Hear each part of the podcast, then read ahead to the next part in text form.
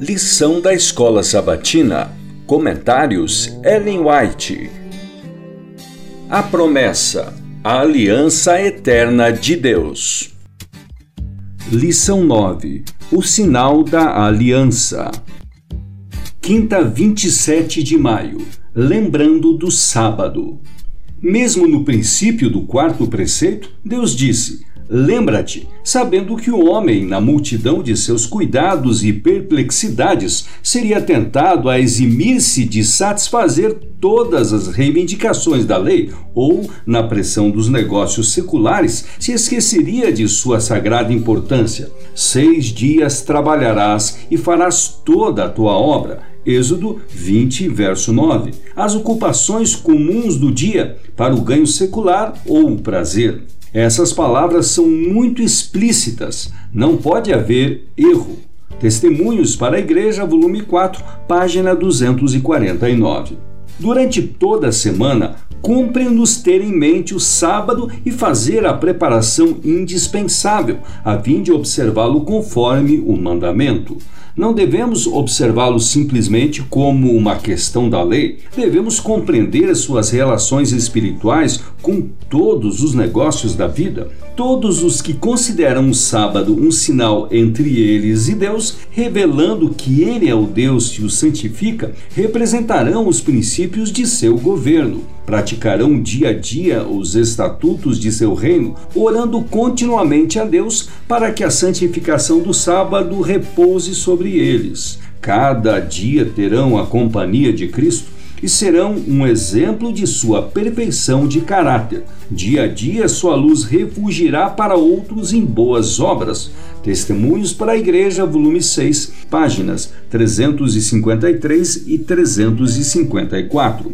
No nome do Senhor, aconselho todo o seu povo a ter confiança em Deus e a não começar agora a preparar-se para encontrar uma posição confortável em alguma emergência no futuro mas deixar que Deus faça os preparativos para a emergência. Quando o cristão está na expectativa de deveres e severas provações que ele espera que lhe sobrevenham, devido à sua profissão de fé cristã, é humano e natural pensar nas consequências e esquivar-se às perspectivas. Isso será decididamente assim ao nos aproximarmos do fim da história terrestre. Podemos ser animados pela veracidade da palavra de Deus por Cristo nunca haver abandonado seus filhos como o seguro dirigente na hora de sua aprovação, pois temos o relato verídico dos que estiveram sob os poderes opressivos de Satanás, de que sua graça é de acordo com seus dias. Deus é fiel e não permitirá que sejamos tentados além das nossas forças.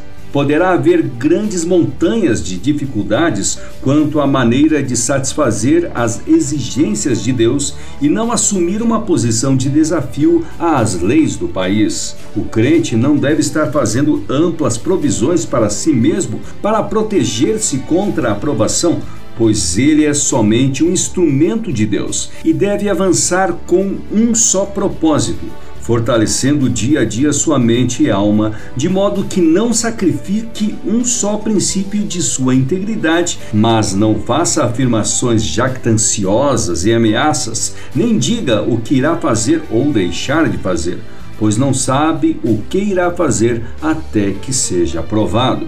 Mensagens Escolhidas, volume 3, páginas 398 e 399. Estudo adicional para sexta-feira, 28 de maio. Leia o livro Primeiros Escritos, o capítulo O Mistério da Iniquidade, das páginas 213 a 217. Leia também Testemunhos para a Igreja, o capítulo A Observância do Sábado, volume 6, das páginas 349 até 351.